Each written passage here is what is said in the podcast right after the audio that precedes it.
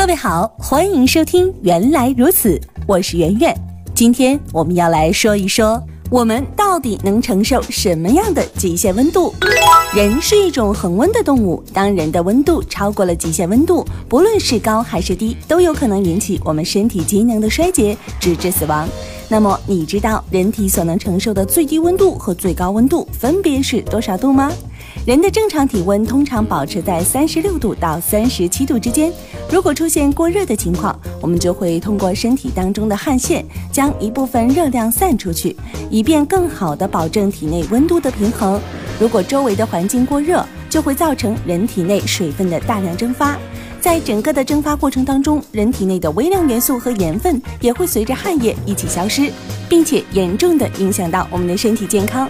研究表明，当人体研究表明，如果气温超过三十三度，汗腺就会自动启动，通过流出汗液来进行降温。超过三十五度的时候，就会对身体素质相对较差的人造成严重的影响。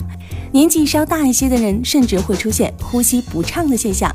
三十六度则是正常人体所能承受的温度的警戒红线，人体大量挥发汗水，以此来达到降温的效果。气温达到三十八度时，光靠汗腺散热已经远远满足不了人体的正常需求。在这个时候，人体内部的各个器官也开始参与进来，心跳开始迅速加速。这个时候，我们就需要准备好相应的救助性药物。达到三十九度的时候，人体的汗腺已经基本上起不到任何作用了。虽然它很努力的进行工作，但是于事无补，完全是依靠。我们的脏器来进行降温的，四十度是人体能够承受的一个最高温度。气温达到四十度的时候，人会出现头晕眼花的症状，这个时候必须要进行良好的降温，否则中暑则是肯定跑不了的。